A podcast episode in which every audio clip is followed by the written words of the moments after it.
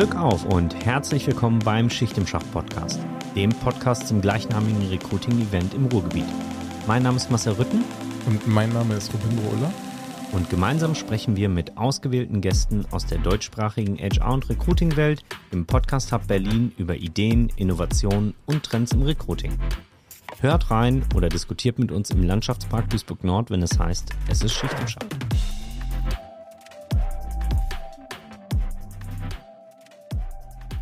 Herzlich willkommen zu einer neuen Folge vom Schicht im Schach Podcast und heute feiern wir eine absolute Premiere, ähm, eine fast schon traurige Premiere, wie ich finde, weil wir haben heute ähm, das aller, aller, allererste Mal eine Duisburgerin zu Gast.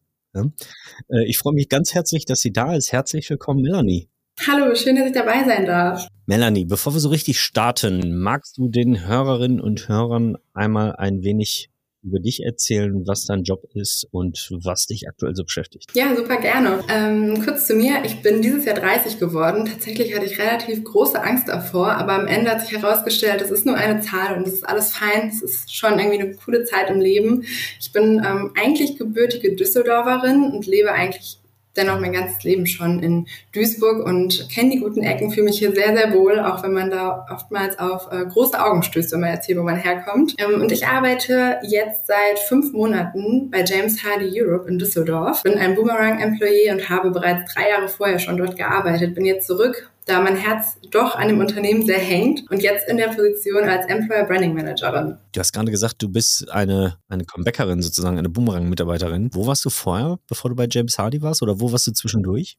Ähm, beim Handelsblatt in Düsseldorf auch tatsächlich. Da hat sich mir damals die Möglichkeit ergeben, vermehrt auf Personal-Marketing-Aktivitäten äh, mich zu stürzen und da durfte ich unsere jungen Talente betreuen. Es war auch eine sehr spannende Herausforderung. Und du warst, wenn ich, wenn ich mich richtig erinnere, auch mal bei Trivago, richtig? Korrekt. Das waren die ersten drei Jahre in meinem Berufsleben. Okay, aber auch HR-Funktion. Genau, richtig. Da ähm, ging es damals darum, wir haben das Business Partner Modell eingeführt und gleichzeitig ein Employment Services Team gegründet. Das heißt, wir haben die ganzen äh, Thema Personalprozesse aufgebaut, Systeme eingeführt, Mitarbeiter betreut. Da habe ich so den ersten guten Einblick über die Personalarbeit gelangen können ich hoffe, es geht nicht nur mir so, sondern vielleicht auch dem einen oder anderen Hörerin oder Hörer, dass nicht allen James Hardy sofort bekannt ist. Äh, was macht James Hardy so? Sehr gerne. Ja, tatsächlich ist das ein großes Problem, weshalb wir dem Thema ähm, Employer Branding, aber auch Branding an sich große Aufmerksamkeit schenken wollen.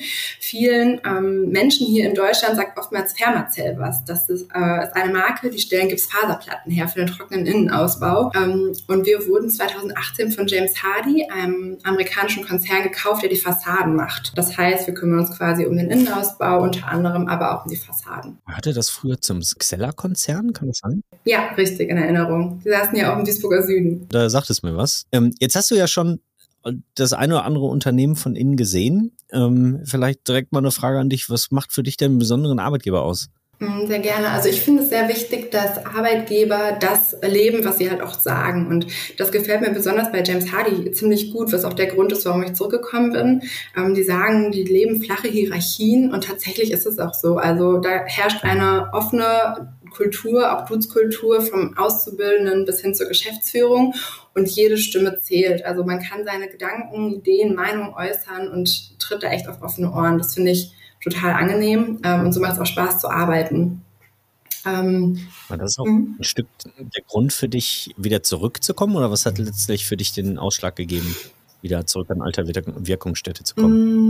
Das ist tatsächlich eine schwierige Frage. Ähm, die habe ich mehrfach auch gestellt bekommen. Ich hatte, ich würde sagen, das hat auch viel mit dem Thema Identifikation zu tun. Irgendwie hing tatsächlich mein Herz und meine Leidenschaft noch bei James Hardy als Arbeitgeber. Ich habe festgestellt, dass Identifikation auch sehr wichtig ist und das auch mit dem Thema Team und äh, Werte, die gelebt werden, einhergehen und ähm, hatte tatsächlich irgendwie eine ziemlich intensive Bindung zu James Hardy. Ich weiß nicht, ob es daran lag, dass man irgendwie in diesen drei Jahren Aufbauarbeit eine ganze Menge zusammen geleistet hat, sich sehr gut kannte und äh, ja, Hand in Hand gearbeitet hat oder was genau der Hintergrund war, aber ich habe mich einfach ganz anders gefühlt. Das heißt, war so der erste oder der, der Arbeitgeber, der am meisten Eindruck bei dir bis dato hinterlassen hat und es waren Rahmenbedingungen da, äh, zu dem Zeitpunkt, als du gegangen bist, dass du gesagt hast, ich kann mir das durchaus schon nochmal vorstellen? Total. Also was bei James Hardy ganz groß geschrieben wird, ist dieser Gestaltungsfreiraum, den man hat. Ähm, und das ist halt tatsächlich so. Also wir brauchen keine drei Genehmigungsschleifen, wenn wir etwas genehmigen lassen wollen, sondern wir können einfach loslegen. Ähm, so ganz nach dem Grundsatz, wie unser Geschäftsführer immer sagt, ähm, lieber Speeding statt Parking-Tickets. Und das ist eine angenehme Atmosphäre. Wie groß seid ihr, wenn ich fragen darf? wir sind in Europa circa 1000 halte mich nicht fest, 100 Mitarbeiter, ähm, genau, aber auf 13 Standorte in Europa verteilt. In Deutschland sind wir circa 600 bis 700 und haben noch drei produzierende Standorte, und zwar in Spanien, Holland und auch Deutschland. Okay, aber in Deutschland auf jeden Fall so groß, dass man noch alle Kolleginnen und Kollegen kennen kann, ja? Kann man das so sagen? Nee, eigentlich nicht. Also mit den, genau, mit den Werken ist tatsächlich sehr schwierig. Äh, da kenne ich mich nicht so gut aus. Und Düsseldorf am Standort auf jeden Fall. Da sind wir so um die 150 Mitarbeitenden. Ja, okay.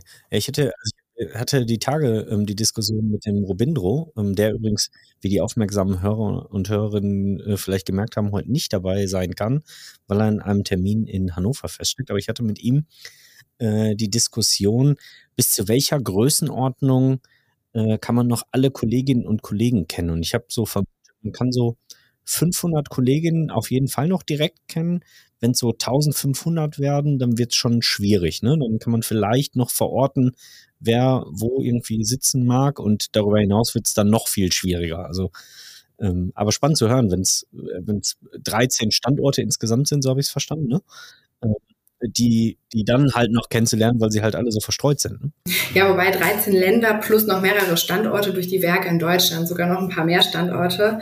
Ähm, ich habe aber auch den Kontrast zu Trivago, da saßen wir ja alle unter einem Haus, äh, unter einem Dach und auch da war es schwierig, alle Mitarbeitende zu kennen weil vielleicht die Fluktuation da höher war, oder? Mm, ich würde einfach sagen, dass man nicht mit allen Abteilungen die Schnittmenge hat. Ähm, vielleicht gibt es Mitarbeiter, die schon länger da sind, bei denen wir gar keine arbeitsrechtlichen Maßnahmen in irgendeiner Form haben oder man hat sie nicht im Rahmen des Onboardings kennengelernt oder Offboardings, die haben keine Fragen. Also dann hat man als Personaler ähm, ja, da schon mal die Herausforderung.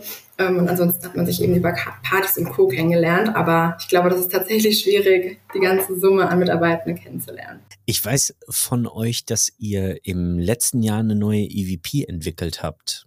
Ähm, inwieweit hast du denn da auch mit den Kollegen äh, Kontakt haben können? Ne? Weil bei EVP-Entwicklung ist natürlich auch so, dass man immer auch unterschiedliche Stakeholder mit reinnimmt ähm, um dann unterschiedliche Perspektiven abdecken zu können. Ähm, hat das auch, äh, war das eine, eine soll ich sagen, ein wichtiger Faktor bei der EVP-Entwicklung? Also tatsächlich ähm, war ich selber nicht da. Letztes Jahr war ich noch äh, bei meinem anderen Arbeitgeber, habe das aber aufgrund der Connection echt mitverfolgt und konnte dem, der ganzen Entstehung nur zustimmen, weil das echt der Wahnsinn ist, was die Kollegen da kreiert haben. Ähm, ich kann gerne ein bisschen was dazu erzählen, wie wir das ganze Thema angegangen sind ähm, weil für uns war klar, wie du eben ja schon gesagt hast, James Hardy kennt man so eher weniger, schon gar nicht als Arbeitgeber. Und ähm, wir haben überlegt, was sagen wir den Leuten überhaupt? Also wofür stehen wir eigentlich? Und das galt es für uns erstmal herauszufinden. Und dafür haben wir uns Unterstützung äh, von einer Agentur geholt, die sich auch wirklich mal mit uns und dem Thema befasst und schaut, wo stehen wir eigentlich? Und wir haben vorab einen Fragebogen von der Agentur erhalten, den wir an verschiedene Abteilungen gesendet haben, um ein allgemeines Stimmungsbild erstmal zu erhalten und zu verstehen, wie sehen uns eigentlich die verschiedenen Abteilungen, um nicht nur sich zum Beispiel auf Düsseldorf zu zentrieren. Das wäre der falsche Ansatz gewesen. Und diese Ergebnisse haben die dann mitgebracht nach Düsseldorf in einen Workshop vor Ort, aber auch wieder mit Teilnehmern aus verschiedenen Abteilungen um weiter daran zu arbeiten und sich das Ganze anzuschauen und ähm, ja, vielleicht auf den grünen Nenner zu kommen.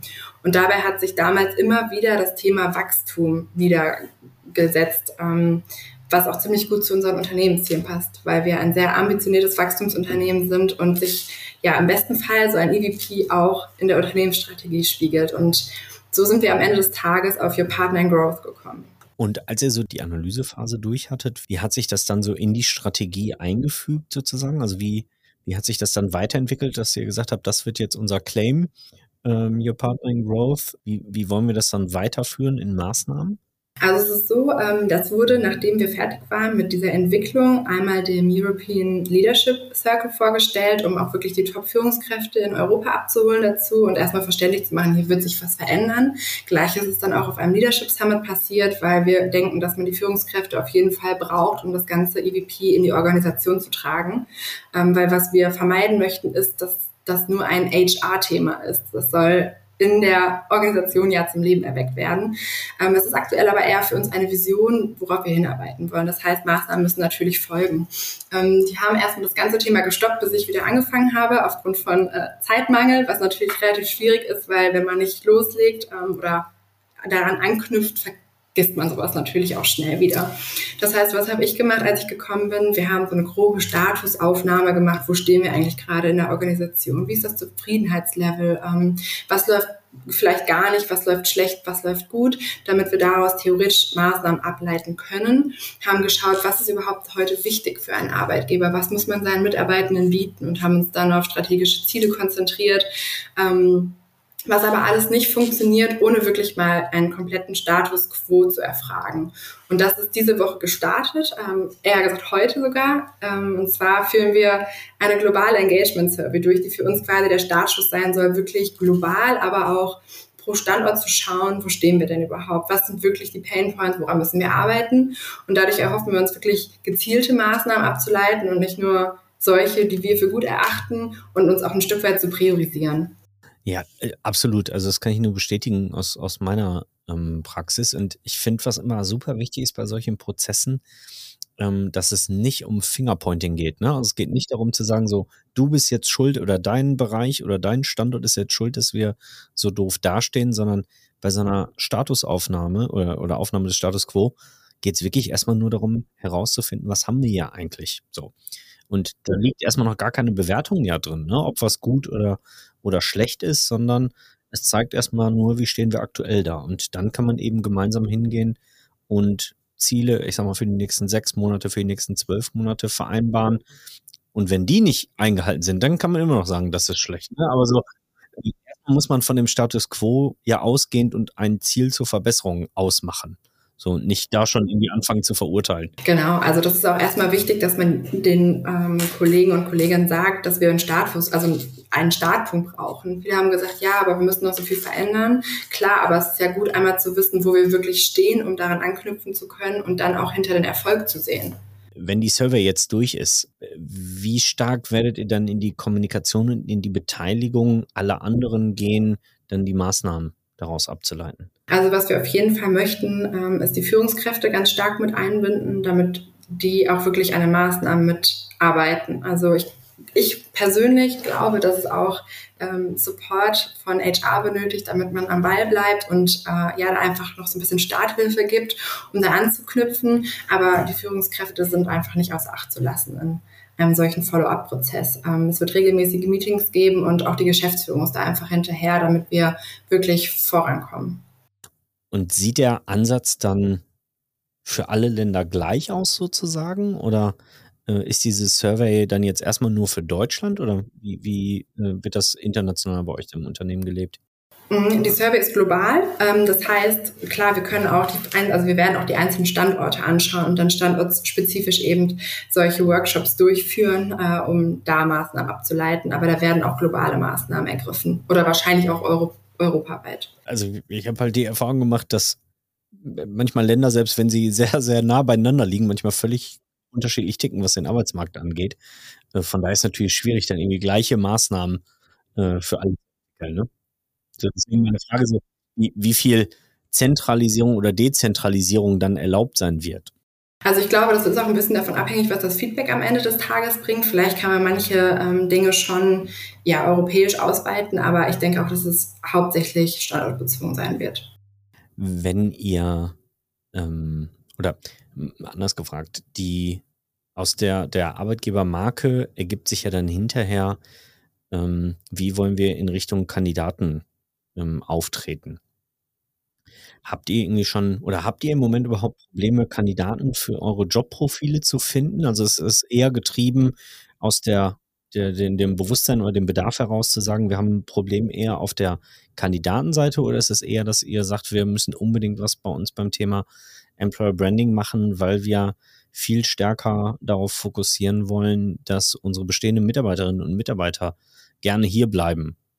Ich würde sagen, es ist beides. Also was wir, und mit mir, wir meine ich die HR-Abteilung und auch Geschäftsführung entschieden haben und wo wir gleicher Meinung sind, ist, dass Employer Branding von innen nach außen wirkt. Das heißt, wir haben uns eigentlich darauf verständigt, dass sich 80 Prozent nach innen richten wird, damit wir quasi unsere Kultur wirklich verankern und zum Leben erwecken und ähm, die Mitarbeitenden sich mit uns identifizieren und, und bei uns bleiben wollen. Und der positive Effekt dann hoffentlich ist, dass das Ganze nach außen strahlt und unser authentisches Bild quasi unterstreicht.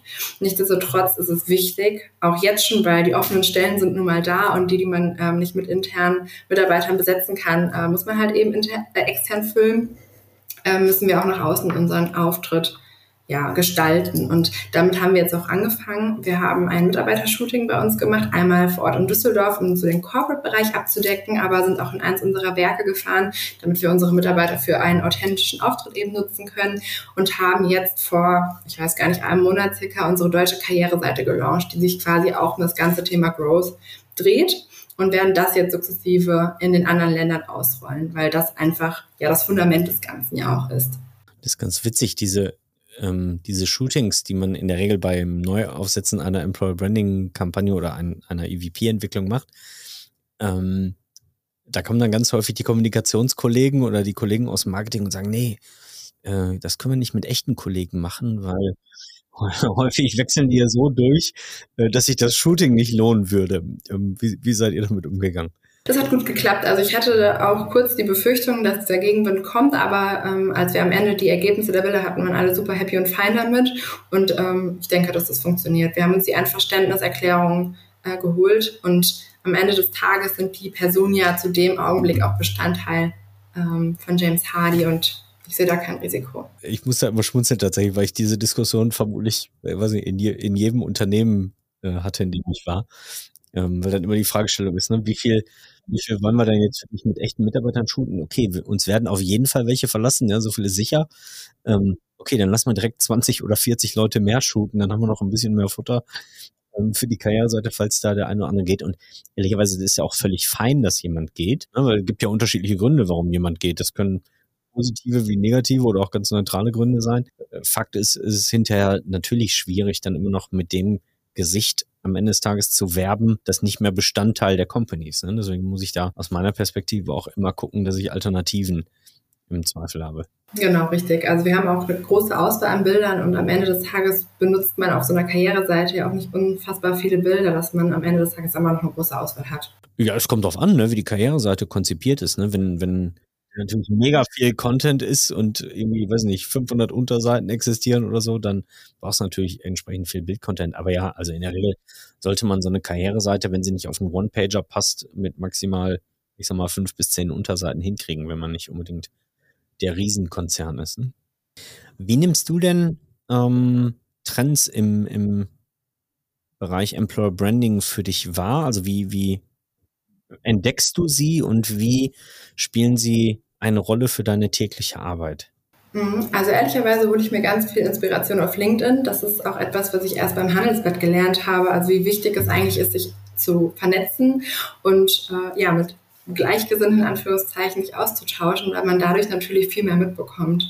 Ähm, außerdem habe ich echt viele Newsletter abonniert, die immer wieder neuen Content irgendwie reinspielen und wo man auch für sich selber neue Ideen entwickeln kann. Und schaffst du dann auch so manchmal diese Ideen bei euch irgendwie auszutesten oder andere zu überzeugen, das mal mitzumachen? Das übe ich. Das klappt bei mir immer weniger, aber ich glaube, dass ich da schon ein bisschen Inspiration mit reingeben konnte.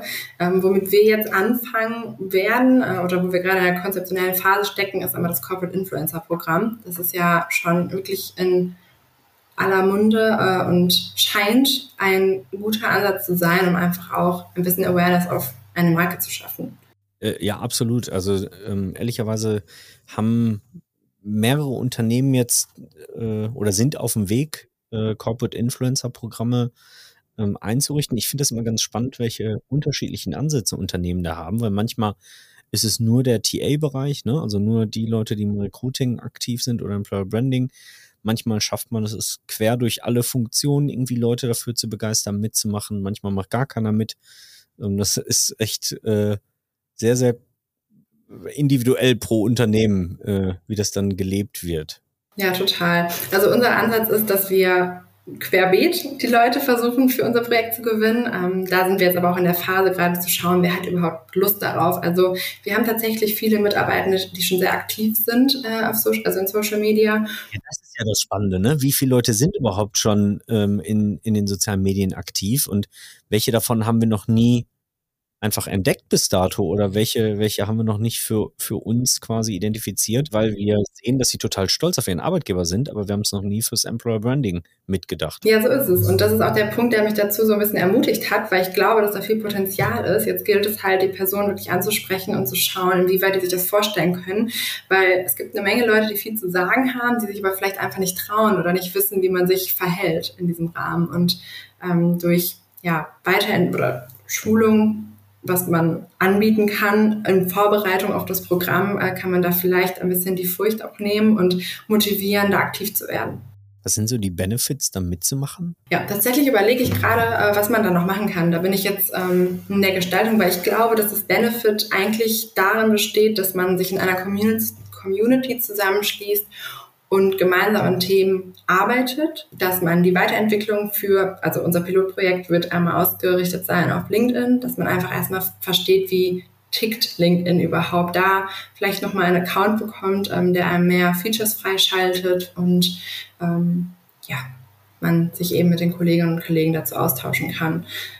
Also, dass sie eher so die Funktionsweisen kennenlernen, die Art und Weise, wie Leute darauf reagieren oder vermeintlich reagieren könnten, Genau, und die stärken ja damit ihre Personal Brand im Idealfall. Und ich sehe das immer so, die können ja auch als Partner in Growth agieren in dieser Rolle, weil wenn die ihr Wissen, ihr fachliches Wissen teilen, sind sie ja vielleicht im besten Fall sogar ein Partner im Wachstum für das eigene Netzwerk und können in dem Sinne ja auch was zurückbekommen, vielleicht andere ähm, Denkanstöße oder ja einfach Feedback zu der eigenen Herausforderung etc.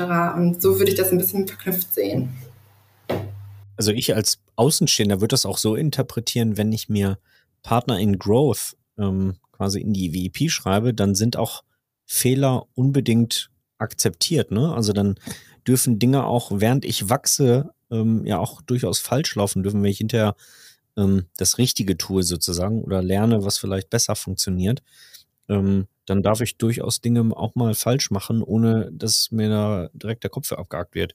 Definitiv. Also Fingerpointing gibt's bei uns nicht. Ähm, wir schauen dann lieber nach einer besseren Lösung oder schauen, wie ist jetzt der Ausweg daraus, wie können wir es besser machen, als ähm, ja, dass man erstmal damit ja, beschäftigt ist, den Verursacher zu suchen. Trackt ihr denn den Erfolg all dieser Maßnahmen, die ihr auf den Weg gebracht habt? Und wenn ja, wie? Tatsächlich sind wir da noch sehr blank. Ähm, ich glaube, das ist dem geschuldet, dass wir jetzt gerade anfangen, die ganzen Thematiken aufzubauen. Ich habe schon ein paar Dinge im Kopf, die man auf jeden Fall auf die Strecke bringen kann, freue mich da aber auch sehr auf meine neue Chefin, die im September startet und ähm, ja, mir dann hoffentlich eine gute Sparringspartnerin sein kann, was das angeht. Also da können wir gerne nochmal zu einem anderen Zeitpunkt zu sprechen.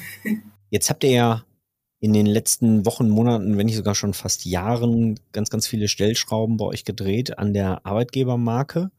Ähm, wie sieht denn, wie sehen denn bei euch so die Pläne aus für die weitere Zukunft, wo sich eure Arbeitgebermarke hin entwickeln soll? Also ich glaube, ähm, was uns in Zukunft sehr helfen wird, wir bekommen Verstärkung in der Personalentwicklung, was natürlich ein wesentlicher Baustein sein wird, gerade was das Thema Entwicklung angeht. Ähm, wir möchten, dass sich die Mitarbeitenden persönlich weiterentwickeln. Wir möchten, dass sich die Organisation entwickeln wird. Und dafür brauchen wir unbedingt Unterstützung und Erfahrung, ähm, um das ganze Thema eben zum Leben zu erwecken. Und was wir uns natürlich wünschen, ist, dass wir auch unsere Mitarbeitenden intern fördern können und offene Stellen intern besetzen können, indem wir unsere Mitarbeitenden entwickeln.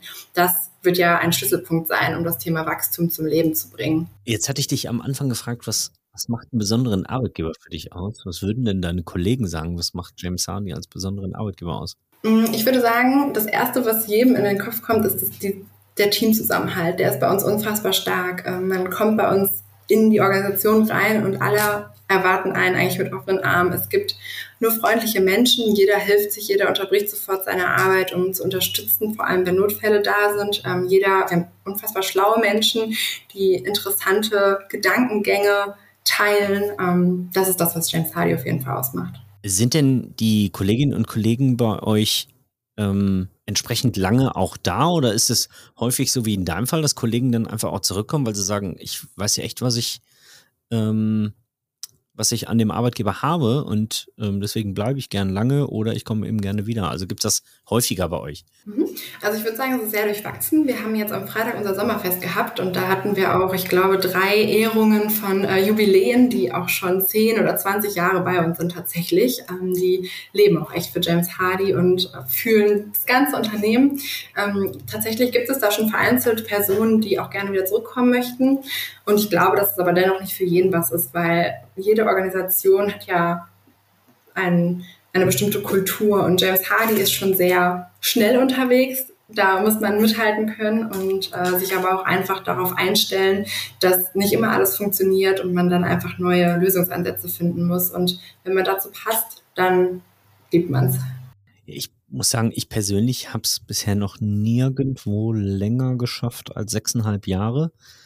Ähm, ich habe immer höchsten Respekt davor, wenn Leute es wirklich 10, 15, 20 Jahre ähm, in so einem Unternehmen schaffen. Ich glaube ehrlicherweise, für mich persönlich, ich kann das für andere nicht unterschreiben, für mich persönlich glaube ich da weniger dran, dass ich 10 Jahre, 15 Jahre in einem Betrieb sein könnte, weil ich einfach viel zu interessiert bin, was es sonst noch überall so gibt. Ähm, aber äh, wie gesagt, die Personen, die das so lange schaffen in einem Unternehmen, haben echt äh, absoluten Respekt verdient.